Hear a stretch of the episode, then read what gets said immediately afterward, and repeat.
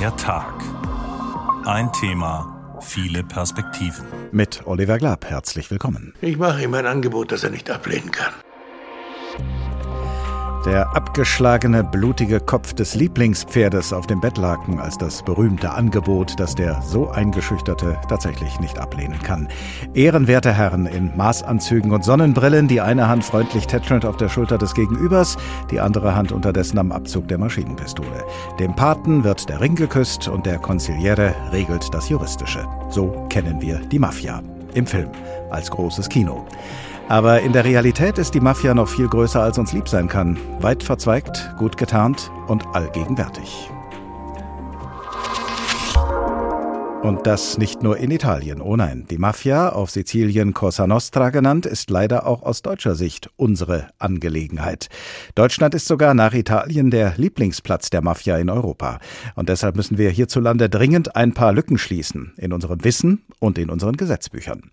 Ein Angebot, das man nicht ablehnen kann? Die tödlichen Geschäfte der Mafia, so heißt diesmal der Tag. Ein Thema, viele Perspektiven.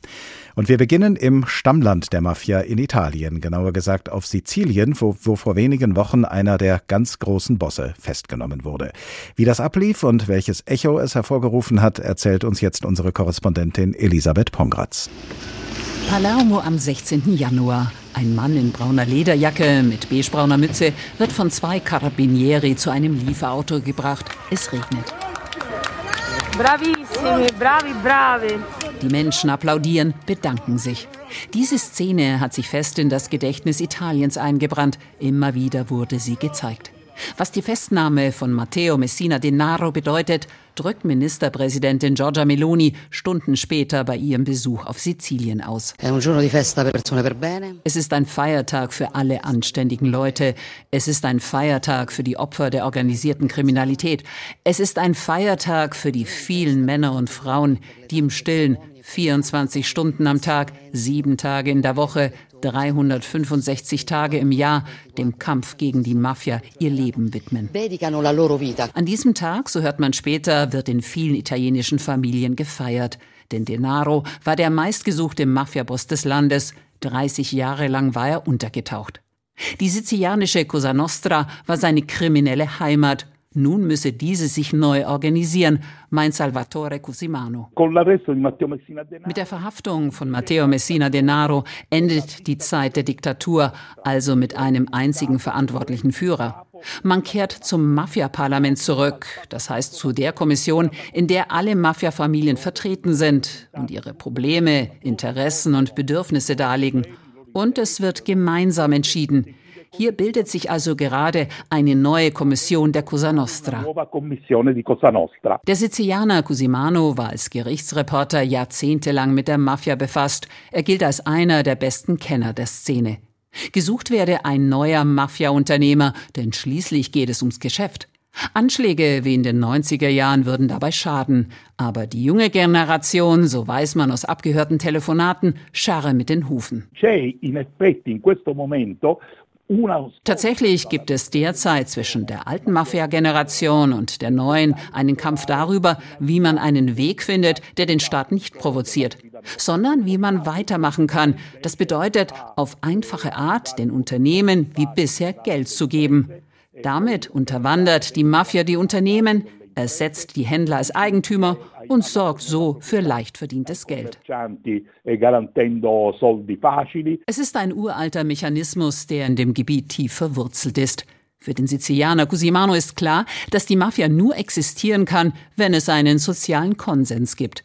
Das könne man gut an dem Fall Denaro sehen, der seine Geschäfte unbehelligt über Jahrzehnte von Palermo und Trapani aus betrieb obwohl die Fahnder ihn jagten und Hunderte von Menschen festnahmen, die an seiner Seite waren. Es wurden große Vermögenswerte beschlagnahmt, wie Supermärkte, Aktien, Grundstücke und Beteiligungen an der Sonnen- und Windenergiebranche. Also konnte Denaro so ungestört leben, weil er von einem Netzwerk an Garantien umgeben war. Dieses Netzwerk wurde auch von seinen Gefährten und Verwandten geschaffen, aber es wurde auch von Unternehmern und von Politikern gemacht. Heute nutzen die jungen Mafiosi moderne Mittel, wie der oberste Mafiajäger Italiens Maurizio Vallone vor einigen Monaten betonte. Für ihre kriminellen Aktivitäten haben sie sich mit Computern ausgestattet und sie nutzen das Internet wie alle jungen Menschen, die Millennials, die eine digitale Kapazität haben. So bewegen sie sich auf diese neuen Technologien zu. So müssen auch seine Ermittler in der DIA, der italienischen Antimafia-Behörde, damit Schritt halten. Der Kampf gegen Cosa Nostra und Co. ist noch lange nicht zu Ende sagt unsere Italien-Korrespondentin Elisabeth Pongratz. Schon seit mehr als 30 Jahren beschäftigt sich die in Italien lebende Journalistin und Schriftstellerin Petra Reschi mit der Mafia. Guten Tag. Hallo, hallo. Der jetzt festgenommene Mafiaboss Matteo Messina Denaro sei umgeben gewesen von einem Netzwerk an Garantien, auch aus den Reihen der Politik haben wir gerade gehört. Gehören zu diesem politischen Netzwerk auch einige von denen, die den Tag der Verhaftung als Feiertag für alle Anständigen bezeichnet haben? Ganz bestimmt. Also, dass Massina Denaro 30 Jahre lang äh, in Anführungsstrichen untergetaucht sein bleiben konnte, liegt natürlich daran, dass er eng mit dem italienischen Staat zusammengearbeitet hat, wie das die Mafia im Übrigen seit ihren Ursprüngen macht. Also es ist völlig falsch, wenn man davon ausgeht, dass sich die Mafia gegen den Staat wendet, sondern die arbeitet ganz präzis und auch sehr vertrauensvoll mit Teilen des italienischen Staates zusammen, weshalb es überhaupt dazu kommt. Also damit lässt sich auch überhaupt die lange Existenz der italienischen Mafia erklären. Was ist genau unter Zusammenarbeiten zu verstehen? Wie sieht das aus im Einzelnen?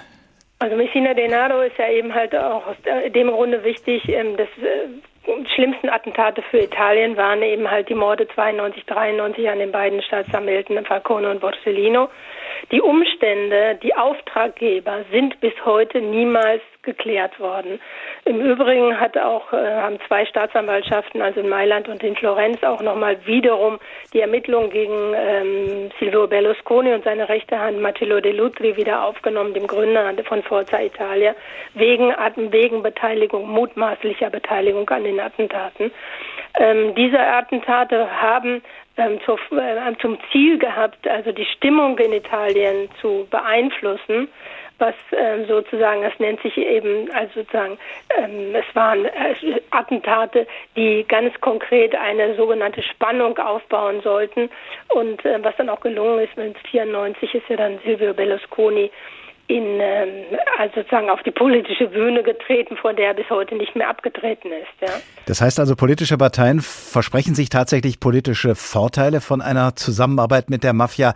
Ähm, das könnte aber auch eine Fehlkalkulation sein, die, wenn wer sich in die Hände der Mafia begibt in irgendeiner Weise, der kann vielleicht selbst darin umkommen, oder? Nee, bislang noch nicht. Also Silvio Berlusconi hat das überhaupt nicht geschadet. Er hat ja noch als Ministerpräsident der Mafia Geld äh, überwiesen. Also von daher, und er ist auch derjenige mit seiner Partei, und es gibt aber auch noch andere Politiker in anderen Parteien, die auch ebenfalls ähm, dafür sorgen, dass der Mafia ähm, eine Gunst erwiesen wird. Ähm, das liegt eben halt daran, dass die Mafia über ein großes Erpressungspotenzial verfügt, weil sie genau wissen, wer sich hinter den Attentaten beispielsweise gegen Falcone und Borsellino versteckt und das ist im Grunde das große ähm, Erpressungspotenzial der Mafia bis heute in Italien. Wenn Messina Denaro auspacken würde, könnte er damit im Grunde den ganzen italienischen Staat in die Luft jagen. Wie könnte man es denn schaffen, der Mafia die politische Unterstützung diverser Parteien zu entziehen? Wer könnte das überhaupt schaffen? Na, indem zum Beispiel die Gesetze einfach angewendet werden und nicht eben abgeschafft werden. Gerade jetzt ist dem Schwanger, und das ist auch eng verbunden mit der Verhaftung äh, von Messina Denaro, dass die Mafia sich sehr dafür engagiert, dass die lebenslang längliche Haft ohne ähm, Aussicht auf Hafterleichterung, äh, ähm, Erleichterung, wie das eben für Mafia-Busse vorgesehen ist. Mafia-Busse kommen nur in den Genuss von Hafterleichterung, wenn sie mit der Justiz zusammenarbeiten. Dieses soll eben, die Mafia möchte das natürlich gerne beseitigen und ähm, ist auch auf einem sehr guten Weg, ähm, unterstützt im Übrigen auch von dem Straßburger Menschengerichtshof äh, nebenbei, der, der auch sehr großes Verständnis der Mafia gegenüber geäußert hat. Und die andere Sache ist die Hochsicherheitshaft ähm, 41 bis, also 41 bis für Mafiabosse. Auch die möchten die Mafiabosse abgeschafft sehen. Und da sind also große, große Umwälzungen im Moment in Gange. Das und im Übrigen schon unter der Regierung Draghi. Also da tut sich was. Und ähm, die Mafia, also dass Messina Denaro festgenommen wurde, dafür gibt es mit Sicherheit eine Gegenleistung. Welche Art, welche Art könnte diese Gegenleistung sein? Dass eben halt diese beiden Gesetze eben ähm, abgeschafft werden, dass es keine Hochsicherheitshaft mehr gibt für die Mafiosi und keine lebenslängliche Haft ohne Hafterleichterung. Wie wird das Ganze eigentlich in der italienischen Bevölkerung diskutiert? Also die, ich, ich würde mal vermuten, äh, die Mafia hat ein gewisses Bedrohung, eine gewisse Bedrohungsaura, die auch in der Bevölkerung so wahrgenommen wird. Und wie bekannt ist diese Zusammenarbeit zwischen politischen Parteien und der Mafia, die Sie gerade geschildert haben in der Bevölkerung? Also als Messina Denaro jetzt festgenommen wurde, ähm, haben die wenigsten daran geglaubt, dass das jetzt nicht, also es war eine, de facto eine echte Festnahme, das will ich auch gar nicht damit in Frage stellen, aber er hat sich verhaften lassen. Er hat alles dafür getan, um sich verhaften zu lassen, ja und dass ähm, jeder Italiener, ähm, der sich einigermaßen damit auskennt, und da muss man kein Mafia-Spezialist dafür sein, hat genau gewusst, was sich dahinter verbirgt. Also das ist ein, eigentlich ein Gemeinplatz in Italien gewesen. Dann sollte man aber meinen, dass das bei Wahlen sich das auch mal niederschlägt gegenüber den Parteien, die äh, da eine zweifelhafte Rolle spielen gegenüber der Mafia. Ja, das hätte man, sollte man sich wünschen. Ja, das würde ich mir auch wünschen. Und vor allen Dingen, das ist ja auch ein Grund gewesen, weshalb jetzt ähm, Giorgia Meloni überhaupt an die Macht gekommen ist, weil sie eben das Glück hatte, dadurch, dass sie beispielsweise in der Regierung Draghi sich in der Opposition befand und demzufolge den Italienern dann irgendwie diese Illusion vorspiegelte, das wäre jetzt das Neue. Italiener glauben immer, wir probieren jetzt wieder mal was Neues aus. In dem Fall war es eben halt dann Melonis Rechtspartei und äh, dabei wurde dann auch vergessen, dass äh, Giorgia Meloni übrigens seit 16 Jahren in der Regierung, in verschiedenen Regierungen, also im Parlament jedenfalls vertreten ist, unter anderem als Ministerin unter Berlusconi. Ja. Und ähm, das wurde ist aber längst unter den Tisch gefallen und die Italiener glaubten jetzt mit Giorgia Meloni mal wieder etwas Neues auszuprobieren. Petra Reski, Journalistin, Schriftstellerin und Autorin vieler Publikationen über die Mafia. Vielen Dank. Dass wir hier in Deutschland manchmal dazu neigen, einen, sagen wir mal, etwas folkloristischen Blick auf die Mafia zu werfen, das hat sicher auch damit zu tun, dass viele von uns sofort Kinobilder im Kopf und Kinoklänge im Ohr haben, wenn sie an die Mafia denken. Und Pate steht da ganz besonders, genau, der Pate. Und die Musik aus diesem gleichnamigen Film mit Marlon Brando in der Titelrolle.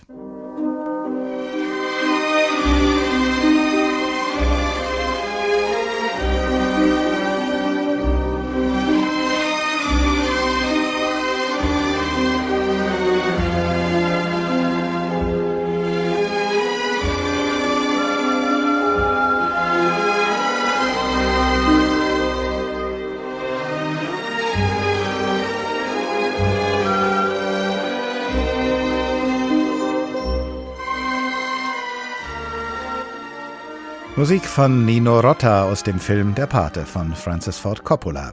Ein Angebot, das man nicht ablehnen kann, die tödlichen Geschäfte der Mafia. Hier ist der Tag, ein Thema, viele Perspektiven. Vor etwas mehr als 15 Jahren, am 15. August 2007, hat sich die deutsche Perspektive auf die Mafia sicherlich bei vielen Menschen hierzulande verändert.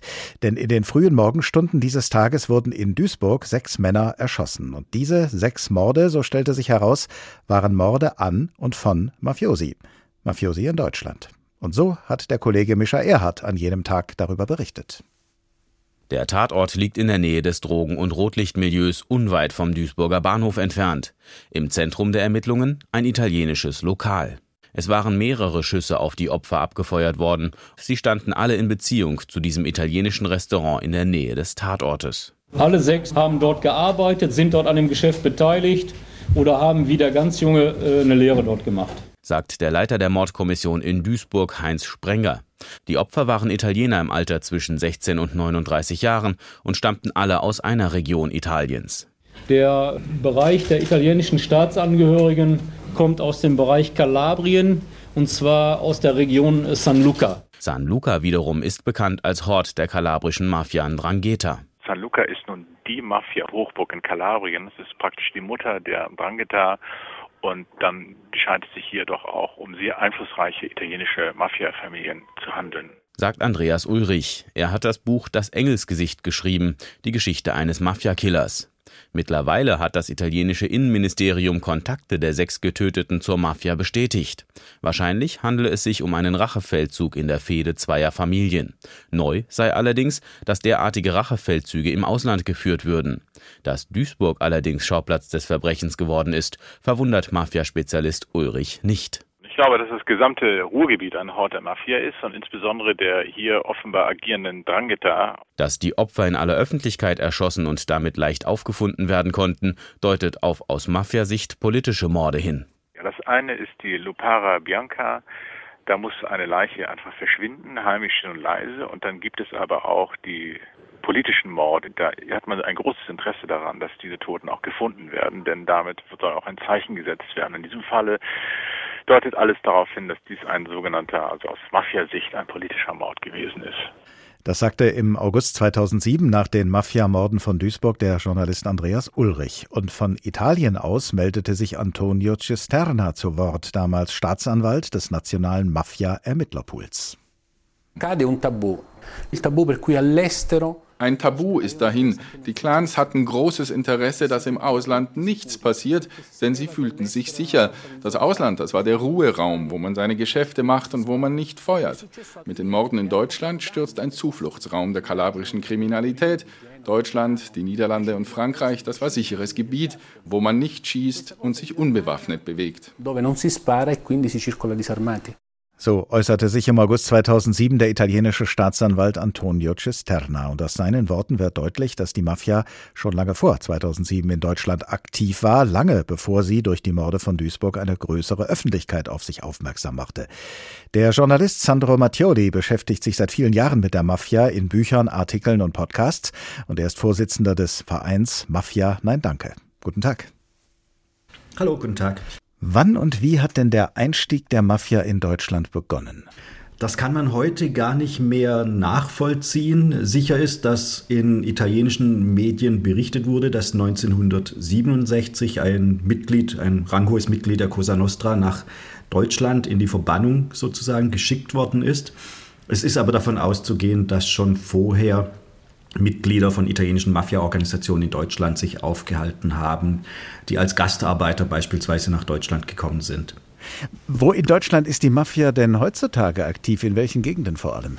Im Grunde finden wir Mafia-Aktivitäten flächendeckend, aber es gibt Schwerpunkte, die im sich eigentlich noch nach den damaligen Zuwanderungsländern richten, also Nordrhein-Westfalen, Baden-Württemberg, Hessen und Bayern sind da zu nennen, aber auch in den äh, ehemals neuen Bundesländern gibt es verstärkte Aktivitäten. Was viele von uns sofort mit der Mafia in Verbindung bringen, das sind Schutzgelderpressungen. Das war wohl auch eines der ersten Geschäftsmodelle der Mafia hier in Deutschland. Was ist seitdem alles dazugekommen? Welche kriminellen Geschäfte betreibt die Mafia mittlerweile in Deutschland? Also zunächst muss man sagen, sie betreibt nicht nur kriminelle Geschäfte, sondern eben auch legale Geschäfte, ist in legalen Geschäftszweigen aktiv. Das ist sehr wichtig, weil man sie deswegen unterschätzt. Was die kriminellen Dinge anbelangt, ist es so, dass der Drogenhandel auch von Deutschland aus, auch auf globalem Level gesteuert wird. Ein relativ neues Feld ist die Aktivitäten im Online-Glücksspielbereich, wo sehr große Mengen von Geld gewaschen werden. Und ansonsten gibt es natürlich auch die üblichen Geschäfte wie Waffenhandel und ähm, Betrug und was man sich alles vorstellen kann in mannigfaltiger Weise, aber eben auch legale Geschäfte. Schwarzarbeit habe ich auch gelesen. Heißt das, wer bei sich zu Hause Schwarzmalerarbeiten durchführen lässt, holt sich unter Umständen die Mafia ins Wohnzimmer? Das wäre jetzt eine etwas äh, simplifizierte Sicht, aber es ist natürlich so, dass es äh, vor allem die Cosa Nostra Bauunternehmen ähm, hat. Aber abgesehen davon ist Schwarzarbeit ja ein Phänomen, was man jetzt nicht nur bei italienischen Unternehmern findet, sondern was sehr weit verbreitet ist, auch bei anderen. Ein Ruheraum der Mafia ist Deutschland spätestens seit 2007 nicht mehr. Das haben wir vorhin im äh, Beitrag gehört über die Schießerei damals in der Pizzeria. Heißt das, die Mafia geht hierzulande inzwischen längst ähnlich offensiv vor, wie sie das in ihrem Stammland Italien tut? Es ist eher eine andere Sicht zutreffend. Also Deutschland war tatsächlich nie ein, ein Ruheraum, wenn man die Aktivitäten anschaut. Es gab hier immer kriminelle Geschäfte und es gab auch eine ganze Reihe von Mafiamorden, nicht so massiert wie in Duisburg, aber einzelne Mafiamorde gibt es bis quasi in die Gegenwart. Das bedeutet, wir haben in Deutschland nie die Situation, dass die Mafia völlig unauffällig war, aber sie bemüht sich unter einer bestimmten Aufmerksamkeitsschwelle zu bleiben. Das ist im Übrigen auch diese Lehre aus Duisburg, die hat auch in Italien verfangen, weil auch dort bemüht man sich inzwischen weniger blutig zu agieren. Man hat schon verstanden, dass es nicht unbedingt förderlich ist, extrem brutal zu agieren. Deutschland ist inzwischen der zweitgrößte Mafia-Standort in Europa. Wie ist das zu erklären? Was macht Deutschland so anziehend für die Mafia? Zunächst sind das historische Gründe, die äh, Gastarbeiterverträge, die ja auch meinen Vater und viele ehrliche Menschen nach Deutschland gebracht haben, haben eben auch schon die Vorläufer heutiger Mafia-Ansiedlung nach Deutschland gebracht.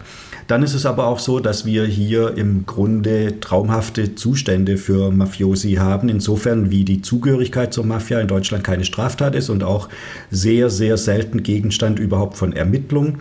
Und solange Mafiosi hier in Deutschland nur ihr Geld arbeiten lassen und ansonsten sich nicht allzu viel zu Schulden kommen lassen, gibt es auch kein massives Vorgehen gegen sie, was auch damit zu tun hat, dass die Mafia ähm, hier kulturell verklärt wird und man auch sehr italienfreundlich ist und das fälschlicherweise eben dann auch mit äh, Mafia, Folklore und so weiter verbindet. Und die Anti-Mafia-Bewegung, die in Italien auch sehr stark ist, hier nicht so wahrnimmt.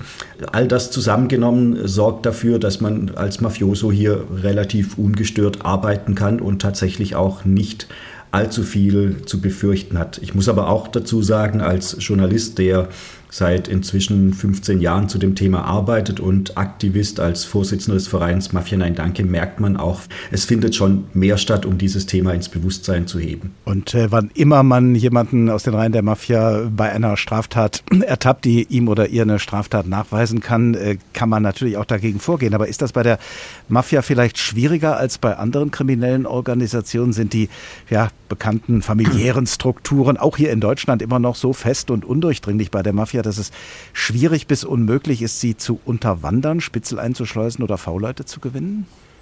Also zunächst mal muss man mit einer Mehr aufräumen, dass man in Deutschland nicht weiß, wer zur Mafia gehört. Im BKA liegt ein Bericht vor, der jedes Jahr aktualisiert wird, der viele hundert Namen von Personen enthält, die Mitglied sind oder in, ähm, zumindest in Verbindung zu der Organisation stehen. Es ist natürlich so, dass es eine geschlossene Organisation ist, die nicht so einfach zu infiltrieren ist, aber es fehlt häufig auch der politische und danach geschaltet der Wille von Strafverfolgungsbehörden, dieses Phänomen überhaupt zu beobachten. Das ist ein Aspekt. Der andere ist, dass man auch keinen großen Anlass bekommt, gegen Mafia-Mitglieder vorzugehen weil wenn es Straftaten gibt, die jetzt auch eine gewisse Wirksamkeit haben, Brandstiftungen oder sowas, werden die häufig nicht als Mafia-Straftaten verfolgt, sondern man untersucht das einfach zu beweisende Delikt, nämlich die Brandstiftung. Und damit hat es sich dann, weil die Mafia-Zugehörigkeit nachzuweisen ist, ein relativ schwieriges Ding. Und wir haben in Deutschland ja auch nicht die Strafbarkeit der Mafia-Zugehörigkeit, sondern nur die Bildung oder Unterstützung einer kriminellen Vereinigung sodass im Grunde Straftaten überhaupt nicht als Mafia-Straftaten gelabelt werden. Spielt eigentlich auch zumindest in Einzelfällen eine Rolle, dass die Mafia vielleicht geschickter beim Infiltrieren ist als die Strafverfolgungsbehörden, sprich, dass die Mafia auch irgendwelche Kanäle hat in die Polizei, in die Justizbehörden hinein?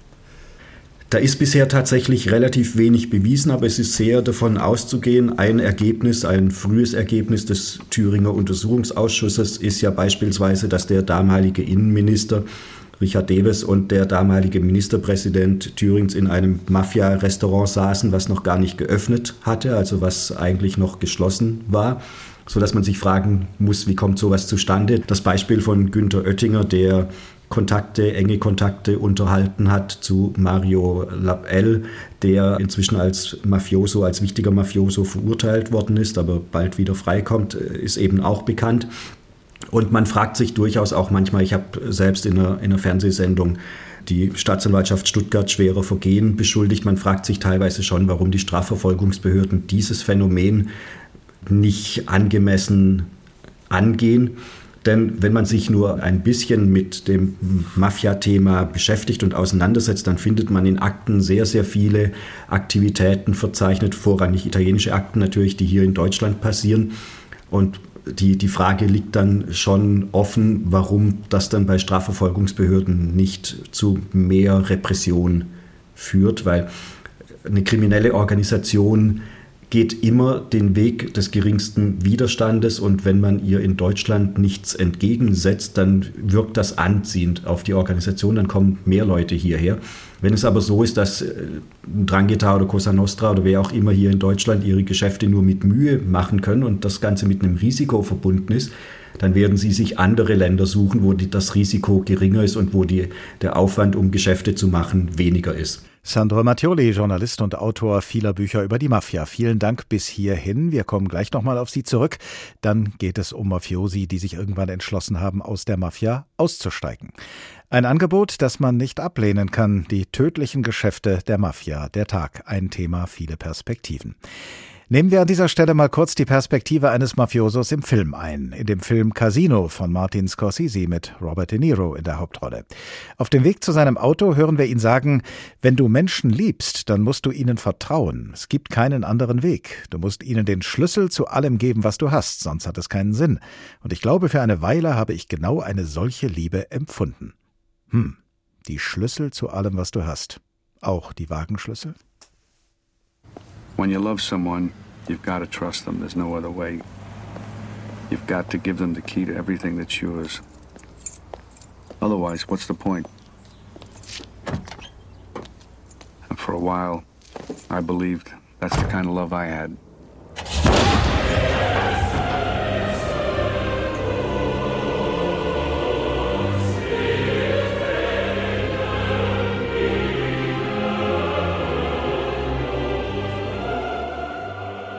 Johann Sebastian Bachs Matthäus-Passion als Untermalung und Übertönung eines Bombenattentats. Mit solchen und anderen Stilmitteln ist im Laufe der Zeit eine filmische Parallelwelt zur blutigen Realität der Mafia entstanden. Der Kollege Thorsten Schweinhardt führt uns jetzt einige Beispiele vor und auch er kommt natürlich an einer ganz bestimmten und bestimmenden Figur nicht vorbei.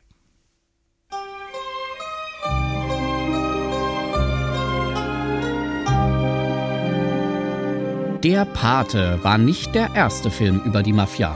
Und doch hat das Epos von Francis Ford Coppola das moderne Bild der Mafia geprägt wie kein anderer Film. Ich mache ihm ein Angebot, das er nicht ablehnen kann. Der Pate aus dem Jahr 1972 erfand den klassischen Gangsterfilm völlig neu. Im Mittelpunkt stand nun nicht mehr der tragische Outlaw und Einzelgänger, sondern ein fast schon mythisches kriminelles Imperium, verkörpert in der bürgerlichsten Form überhaupt, der Familie. Du darfst nie einem Menschen, der nicht zur Familie gehört, merken lassen, was du denkst. Die Familie, Hort der Geborgenheit und traditioneller Werte, gleichzeitig das Synonym für die Mafia schlechthin. Beides vereinigt Don Vito Corleone in sich, Patriarch einer italo-amerikanischen Familie mit Frau und Söhnen und der Pate, Oberhaupt der mächtigen New Yorker Mafia-Familie Corleone. Jetzt kommst du zu mir und sagst, Don Corleone verschafft mir Gerechtigkeit. Aber du zeigst mir keinen Respekt. Don Vito erpresst, schmiert, lässt Menschen töten.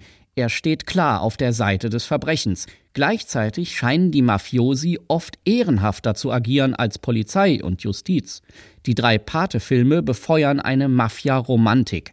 Wo die Staatsorgane versagen, sorgt die Mafia für Gerechtigkeit, fordert dafür aber auch ihren Preis. Irgendwann, möglicherweise aber auch nie, werde ich dich bitten, mir eine kleine Gefälligkeit zu erweisen. In klassischen Gangsterfilmen endete die Geschichte meist mit dem tragischen Tod des Outlaws. Nicht so im Mafia-Film. Hier ist das Verbrechen ein Erbe, das von einer Generation an die nächste weitergegeben wird, das man mit Stolz trägt. Wenn der Vater abtritt, übernimmt der Sohn. Sonny wird alles tun, um seinen Vater zu rächen. Bei allem Respekt, der Don, er ruhe in Frieden, fing an, Fehler zu machen. Das ermöglicht generationenübergreifendes Erzählen ganze Jahrzehnte erzählt aus dem Blickwinkel des Verbrechens. Ein Film, der oft als bester Mafia-Film aller Zeiten gilt, trägt das schon im Titel. Goodfellas. Drei Jahrzehnte in der Mafia. Der Film von 1990 erzählt den Aufstieg eines Jugendlichen in der Hierarchie der Cosa Nostra. Solange ich denken kann, wollte ich schon immer Gangster werden. Goodfellas und andere Filme, wie zum Beispiel Casino von 1995, zeigen die Mafia als geheimnisvolle Parallelwelt mit eigenen Ritualen und einem strengen Ehrenkodex. Du verpfeifst nie deine Freunde? Und hältst immer den Mund. Goodfellas war auch Hauptinspiration für die bahnbrechende amerikanische Serie Die Sopranos, die von 1999 bis 2007 ausgestrahlt wurde. Tony Soprano hatte einen Nervenzusammenbruch und sucht eine Therapeutin auf. Eigentlich nichts Besonderes. In welcher Branche sind Sie tätig? Ich bin Berater in der Abfallwirtschaft. Wenn Tony nicht auch das Oberhaupt der Mafia von New Jersey wäre. Die Sopranos glorifizieren die Mafia nicht mehr. Hier erscheint das Verbrechersyndikat als zerrüttete Familie, voller Doppelmoral, häuslicher Gewalt und Homophobie. Über die Mafia lässt sich aber auch lustig erzählen. In Malavita, The Family, sagt ein ehemaliger Gangster gegen die Mafia aus. Im Zeugenschutzprogramm bekommen er und seine Familie eine neue Identität in einem Dorf in Frankreich. Doch so ganz können die Ex-Mafiosi ihre alten Gewohnheiten nicht ablegen. Warum hast du den Klempner umgebracht? Hab ich gar nicht. Ich habe ihn ins Krankenhaus gebracht. Und wer repariert jetzt die Rohre? Geheimnisvoll, brutal und auch nach Jahrzehnten nicht tot zu kriegen. Die Mafia fasziniert noch immer als ehrenhafte Familie und gut geölte Firma für Verbrechen sagt der Kollege Thorsten Schweinhardt. Und wie wir von ihm gehört haben, spielen in Mafia-Filmen längst auch Mafia-Aussteiger eine wichtige Rolle. Das tun sie auch in der Realität. Kommen wir nochmal zurück zu Sandro Mattioli, Journalist und Vorsitzender des Vereins Mafia Nein Danke. Herr Mattioli, Sie selbst haben immer wieder Kontakt zu Mafia-Aussteigern, so zum Beispiel auch zu Luigi Bonaventura, einem ehemaligen Boss der Drangheta, der Mafia in Kalabrien. Er hat 2005 mit der Mafia gebrochen und ist 2007 offiziell zum Kronzeugen gegen die Mafia geworden. Welche Vergangenheit hatte dieser Mann in der Mafia und warum wollte er diese Vergangenheit vor 17 Jahren hinter sich lassen? Ich habe Luigi Bonaventura 2012 kennengelernt, interessanterweise zwei Jahre nachdem er auch in, für eine deutsche Staatsanwaltschaft ausgesagt hatte. Und es ist eine sehr interessante Person, weil er tatsächlich aus Überzeugung den Drangheta verlassen wollte aus Überzeugung seiner Familie ein anderes Leben zu ermöglichen und die Weichenstellung, die mit einer Mafia-Zugehörigkeit verbunden sind, zu vermeiden. Also er wollte verhindern, dass sein Sohn Teil einer kriminellen Organisation wird er sagte mir, er möchte auch, dass wenn sich seine Tochter in einen Polizisten verlieben sollte, dass sie den dann auch heiraten kann, was natürlich nicht möglich ist, wenn man in der Drangheta ist. Und ihm ist eben klar geworden, dass die Drangheta ein verabscheuungswürdiges System ist und er wollte seinen Beitrag leisten, diese Kette, die ja in Italien besteht, dass eben aus der Familie von Bossen der nächste Boss geboren wird, zu unterbinden. Und in, bei Luigi war es so, er war zunächst Killer der Ndrangheta, dann hat er den militärischen Teil seines Clans verantwortet, um dann Gesamtchef des Clans zu werden, eine Aufgabe, die er von seinem Onkel übertragen bekommen hat. Und er hat dann eben dafür gesorgt, dass diese Weitergabe unterbunden wird und ist Kronzeuge geworden. Kann man sagen, wer wie Luigi Bonaventura das getan hat, die Mafia hinter sich lassen will, muss auf jeden Fall Kronzeuge werden, weil er oder sie es sonst nicht überlebt? So würde ich es nicht formulieren. Es ist sehr schwer auszusteigen, zumal wenn man in einer so hohen Führungsposition ist. Es ist in jedem Fall mit Gefahren verbunden. Das Kronzeugenprogramm in Italien ist leider nicht so gut aufgestellt, wie es sein sollte, auch weil es eben sehr, sehr viele Mafia-Aussteiger gibt. Und es ist schon so, dass man sehr auf der Hut sein muss, wenn man aus der Mafia aussteigt, weil die Mafia eben so weit verzweigt ihre Niederlassungen hat, sodass man dem nicht so einfach entfliehen kann. Was tut denn der italienische Staat für Mafia-Aussteiger? Welchen Schutz bietet er ihnen?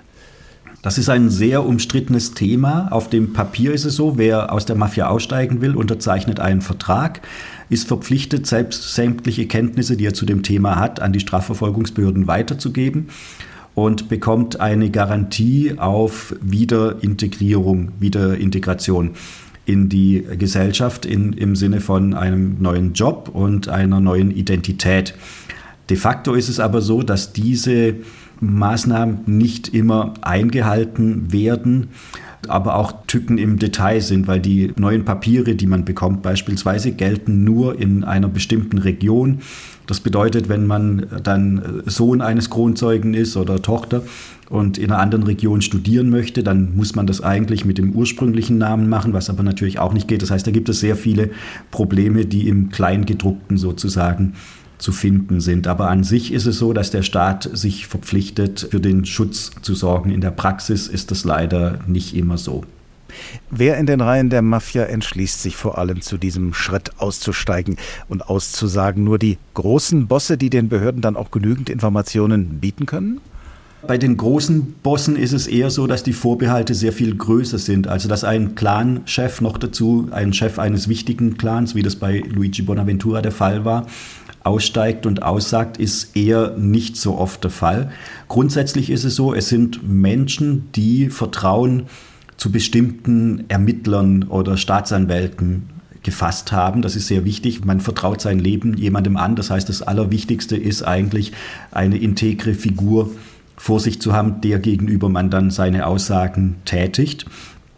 Und äh, es ist jetzt nicht so, dass man sagen kann, äh, steigen nur Leute einer bestimmten Organisation oder einer bestimmten Ranghöhe aus.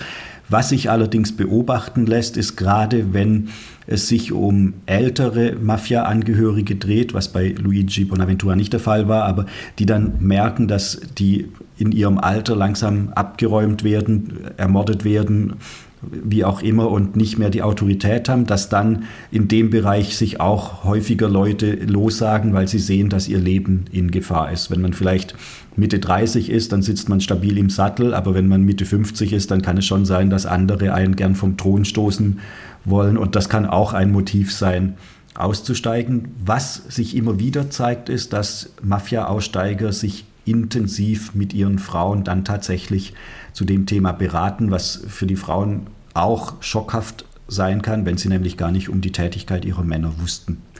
Geht das eigentlich in den meisten oder vielleicht sogar in allen Fällen gut, dieses Aussteigen und dann in ein, ja, ich nenne es mal Zeugenschutzprogramm zu, zu kommen, bei all den Auflagen und Einschränkungen, die Sie ja eben geschildert haben, aber kommen die Betreffenden wenigstens dann tatsächlich mit dem Leben davon? Ja, ja. Also es kommt zu einzelnen Taten, manchmal Suizide, wo dann nicht ganz klar ist, ob es tatsächlich Suizide waren oder ob es Morde sind, die als Suizid erscheinen sollen. Es gab auch schon Morde gegen Kronzeugen oder gegen Familienangehörige, aber die weit überwiegende Zahl an Mafia-Aussteigern, weit, weit, weit überwiegende Zahl an Mafia-Aussteigern lebt danach tatsächlich in relativer Sicherheit.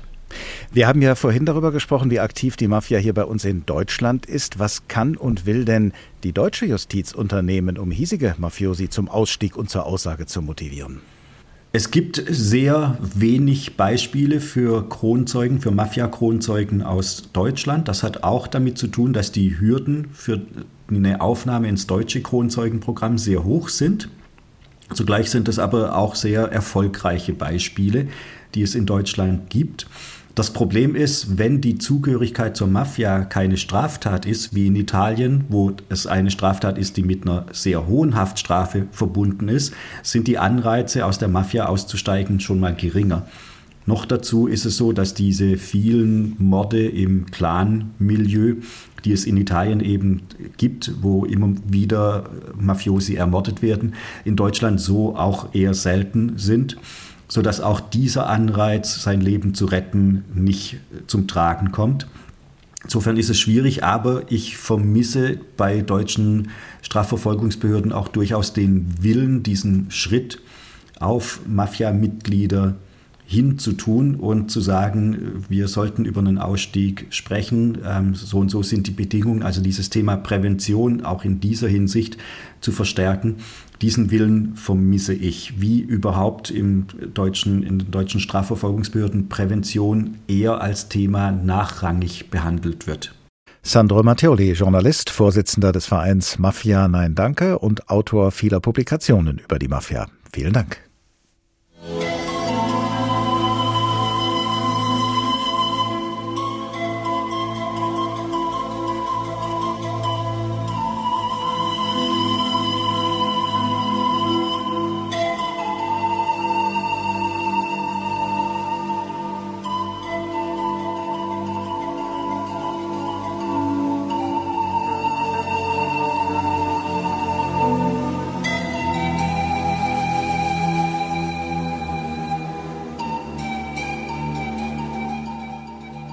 Ennio Morricones Musik aus dem Film Es war einmal in Amerika von Sergio Leone, der in diesem Film die Mafia das Lied vom Tod spielen ließ, was sich auch mit brutaler Perfektion beherrscht. Ein Angebot, das man nicht ablehnen kann, die tödlichen Geschäfte der Mafia, der Tag, ein Thema, viele Perspektiven. Und jetzt folgt endlich auch die Perspektive der Frauen und ihre Rolle für und im Männerbund Mafia.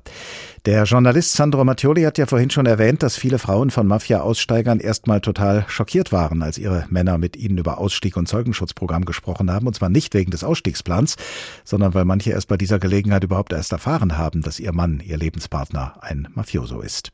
Selina Rust aus unserer Politikredaktion berichtet uns jetzt mehr über die Ehefrauen, Töchter und Schwestern von Mafiosi. Sie beweinen den Tod des Vaters, liegen trauernd über den Leichen ihrer Ehemänner oder ihrer Söhne. Doch sobald die Särge dieser Männer geschlossen sind, sind es genau diese Frauen, die die Vendetta fordern.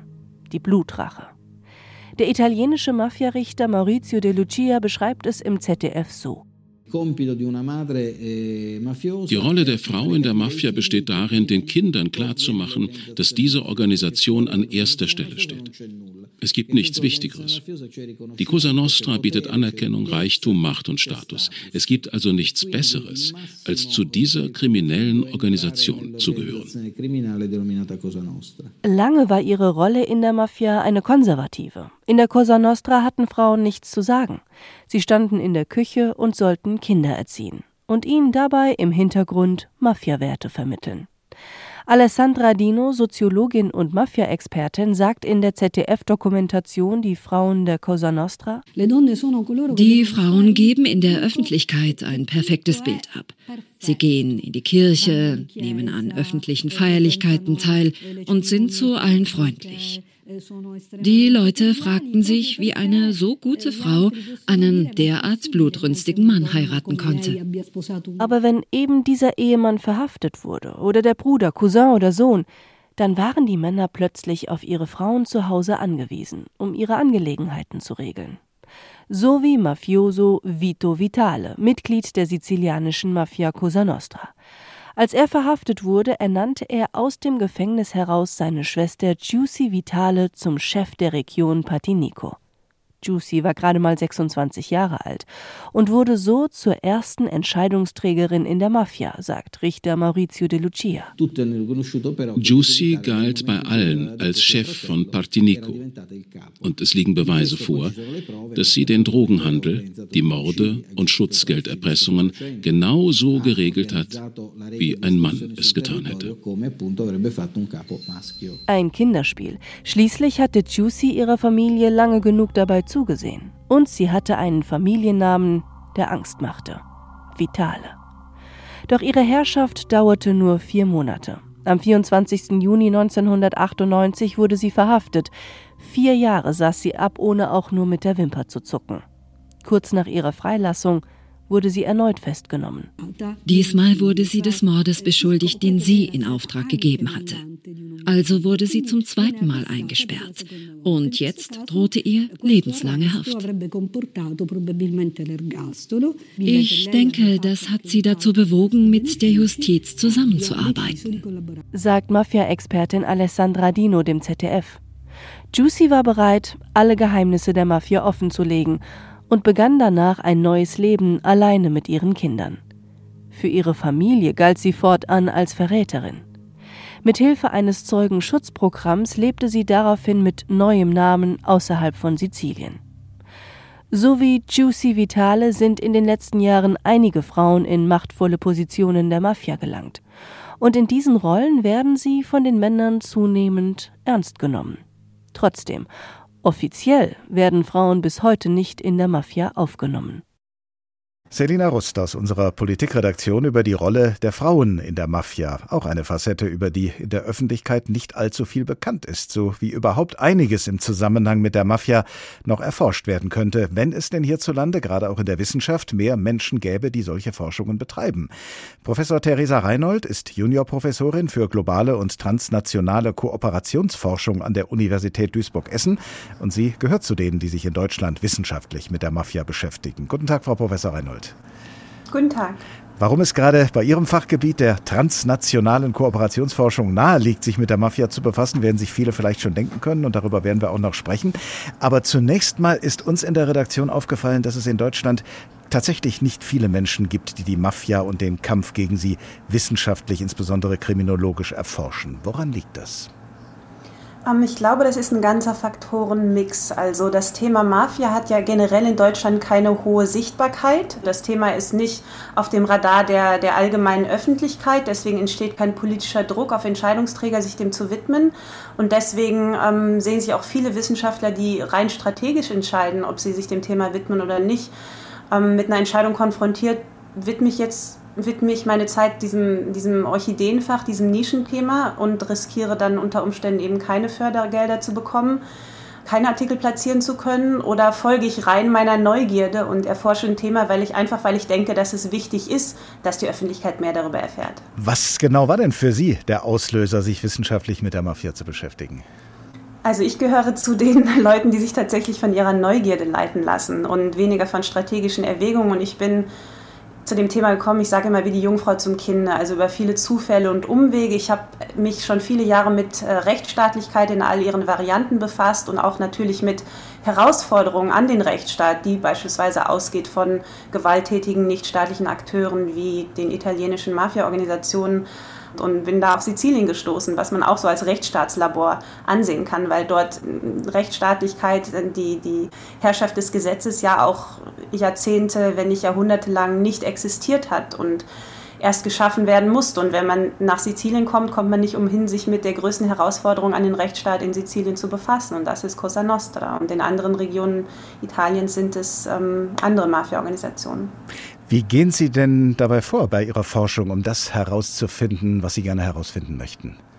Also das ist so ein bisschen, man muss das Thema einkreisen und man muss die Akteure einkreisen, ähm, weil Informationen, wenn man zu einer Geheimorganisation, einer kriminellen Geheimorganisation forscht, sind, wie Sie sich vorstellen können, ja nicht so leicht zu bekommen. Das heißt, ich habe begonnen damit, mir nicht die Mafia selber anzuschauen, sondern mit den Akteuren zu sprechen, die um die Mafia sich herum gruppieren. Also Staatsanwälte, Richter, Politiker, Strafverteidiger, äh, Experten, Journalisten, äh, zivilgesellschaftliche Akteure, Anti-Mafia-Aktivisten. Und über diese Verbindung habe ich dann die, die Mafien oder Mafia-Akteure selber immer weiter quasi eingekreist, bis ich dann über verschiedene Zufälle auch zur Mafia selbst oder den Mafien, man muss ja immer im Plural sprechen, vorgedrungen bin. Und das ist wie so ein Puzzle zusammensetzen. Also ich besorge mir die verschiedenen Puzzleteile von verschiedenen Akteuren, die natürlich alle unterschiedliche Sichtweisen auf das Thema haben, auch eine unterschiedliche Agenda haben und versuche dann dieses Puzzle zusammenzusetzen und ähm, der Wahrheit ein bisschen näher zu kommen. Was war denn das äh, jüngste Puzzle, das Sie zusammensetzen konnten? Die jüngste Entdeckung, die Sie gemacht oder die jüngste Erkenntnis, die Sie gehabt haben bei Ihrer Forschung zur Mafia und deren Bekämpfung? Also ich bin noch dabei, das Puzzle zusammenzusetzen, mhm. aber ich war jetzt kürzlich einen Monat in Rom und wollte verstehen, wie die Mafia kooperiert mit nicht kriminellen, also legalen Akteuren. In diesem Fall ging es um die Freimaurer.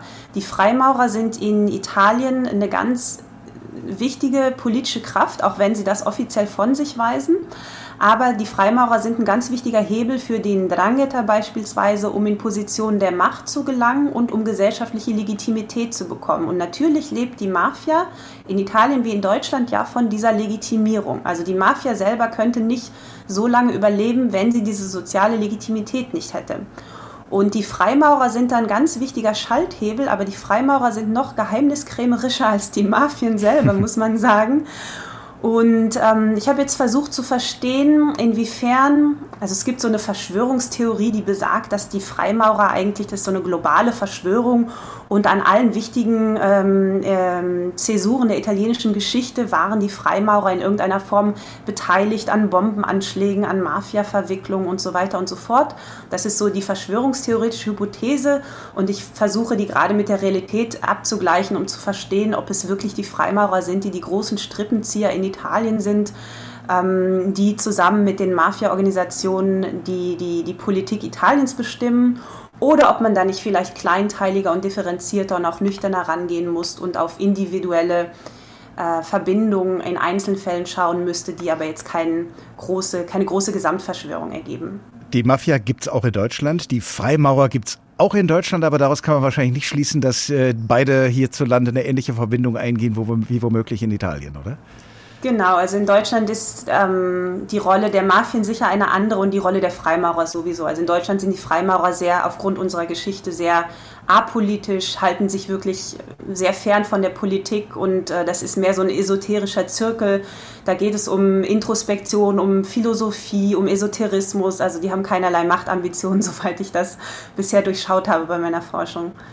Ihre Juniorprofessur an der Universität Duisburg-Essen ist der globalen und transnationalen Kooperationsforschung gewidmet. Und da liegt es ja, wie schon gesagt, durchaus nahe, sich mit der Mafia zu beschäftigen, denn die operiert ja transnational über Staatsgrenzen hinweg. Und da stellt sich natürlich die Frage, wie sehr die Justizbehörden auch transnational operieren können bislang im Kampf gegen die Mafia und in welche Richtung da vielleicht etwas geändert werden müsste. Auch das ist ja eines Ihrer Forschungsgebiete. Genau, also wir haben durchaus schon in den letzten Jahren, gerade im Jahr 2021 mit der Schaffung der Europäischen Staatsanwaltschaft, Fortschritte gesehen. Bevor die Europäische Staatsanwaltschaft geschaffen wurde, waren die Ermittler in den verschiedenen Ländern immer mehr oder minder angewiesen auf den, den guten Willen, den Kooperationswillen der, der Partner in anderen Ländern.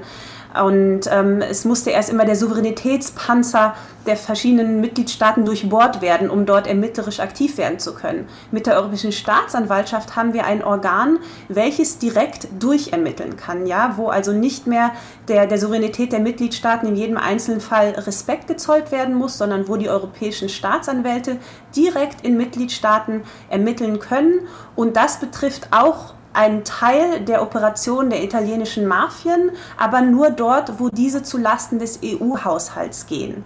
Ja, das heißt, die Jurisdiktion der Europäischen Staatsanwaltschaft ist begrenzt, kann also nicht alle Machenschaften der Mafia-Organisationen in Deutschland, Italien und sonst wo ähm, gegen diese ermitteln. Und hier müsste man auf jeden Fall noch überlegen, inwiefern man diese Jurisdiktion ausweiten könnte beispielsweise auf ähm, Ermittlungen im Falle von Mitgliedschaft in krimineller Vereinigung, Währungsdelikte und so weiter und so fort. Professor Theresa Reinhold, Juniorprofessorin für globale und transnationale Kooperationsforschung an der Universität Duisburg-Essen. Vielen Dank. Ein Angebot, das man nicht ablehnen kann. Die tödlichen Geschäfte der Mafia. Davon handelte diesmal der Tag. Ein Thema, viele Perspektiven. Sie finden diese Folge und auch alle anderen Folgen als Podcast in der ARD Audiothek und zwar in der Rubrik Politik und Hintergrund. Wenn Sie uns dort abonnieren, haben Sie die beste Chance, keine Folge zu verpassen und vielleicht möchten Sie diesen Tipp ja auch anderen Menschen geben. Abonnieren können Sie auch unseren Newsletter über hr2.de oder hrinforadio.de. Dann erfahren Sie immer, womit sich der Tag als nächstes beschäftigt. Und auf den Newsletter hin können Sie uns auch gerne immer wieder Ihre Anmerkungen und Anregungen zukommen lassen.